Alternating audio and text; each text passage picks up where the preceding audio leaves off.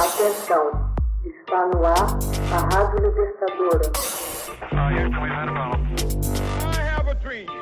Começa agora o Hoje na História de Ópera Mundi. 18 de abril de 1904. É fundado o jornal socialista L'Humanité. No dia 18 de abril de 1904, é publicado o primeiro número do diário L'Humanité, fundado pelo socialista francês Jean Jaurès aos 44 anos. Nascido numa família burguesa de Catra, esse professor de filosofia que lecionava no Liceu Le Perouse de Albi era um homem de extraordinária cultura. Helenista e fluente em alemão, Conseguia ser um tribuno sem par, de palavras carinhosas e generosas. Após tímido ingresso na política em Toulouse, é convidado para auxiliar os mineiros de Carmaux que haviam entrado em greve em 1892 para defender um de seus companheiros. Acabou sendo licenciado depois de ter sido eleito prefeito da cidade. Jarre por meio de seus artigos no jornal O Despacho e dos inflamados discursos, tomou o partido dos mineiros contra o governo, travando a batalha em nome da liberdade do trabalho, revelando o tipo de luta de classes daqueles operários e assim conquista o apoio que lhe propiciaram uma cadeira de deputado socialista. Humanista e democrata, o tribuno defenderia Albert Dreyfus e se oporia, dentro do Partido Socialista, aos marxistas ortodoxos Jules Guesde e Edouard Vallin. Jornalista talentoso, alcança grande sucesso com L'Humanité. Com uma tiragem de 140 mil exemplares, a nova publicação não tarda em reunir ilustres colaboradores Contudo, alguns meses depois da criação do jornal, o Congresso de Amsterdã da Internacional Socialista reprova toda a forma de colaboração dos socialistas com os partidos burgueses. É uma vitória para Jules, seu opositor. No Congresso do Partido de Paris, em abril de 1905, Jean Jaurès se filia com armas e bagagem ao novo Partido Socialista de Jules, a SFO, seção francesa da Internacional Operária, do qual o L'Humanité se torna rapidamente o porta-voz.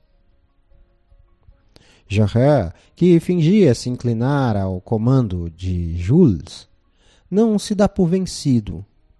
Ao lado de Edouard Vallin, consegue retomar a direção da seção francesa da Internacional Operária e impõe uma orientação reformista ao partido.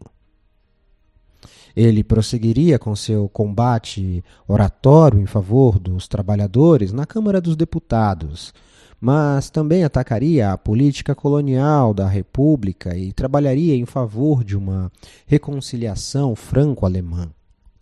Essas orientações temerárias lhe valem o ódio dos revanchistas que almejavam um contra-ataque à Alemanha depois da derrota na Guerra de 1870 e que classificam-o de ingênuo e traidor da pátria. Em 31 de julho de 1914, dois dias antes da Grande Guerra, um desequilibrado de nome Raoul Villain dispara um tiro de revólver contra Johrer, sentado a uma mesa no café do Croissant. Ele gritava que o parlamentar se opunha à mobilização geral à guerra, que era eminente contra a Alemanha. No mês seguinte, os socialistas Jules e Marcel Sambor entram no governo da União Sagrada para ajudar a conduzir a guerra contra a Alemanha. O assassino de Jorre seria, após a guerra, julgado e absolvido. Em 24 de novembro de 1924, depois da vitória da coalizão das esquerdas nas eleições legislativas, os restos mortais das vítimas seriam solenemente transferidos para o panteão. A SFIO seria objeto da divisão entre os partidários e opositores de Lenin. Em 29 de dezembro de 1920, no Congresso de Tours, a maioria de seus militantes se filiaria ao novo Partido Comunista Francês e o L'Humanité se tornaria seu órgão oficial. Léon Blum permaneceria no comando da SFIO, assumindo a guarda da velha casa até a vitória da Frente Popular nas eleições legislativas de 1936. Seria uma forma de revanche póstuma a Jean Jaurès. Hoje na história. Texto original Max Altman. Narração e adaptação José Igor.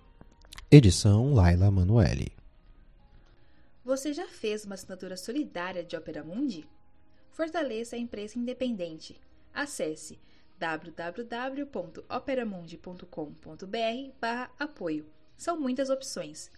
Você também pode fazer um Pix usando a chave apoie.operamundi.com.br. Obrigada!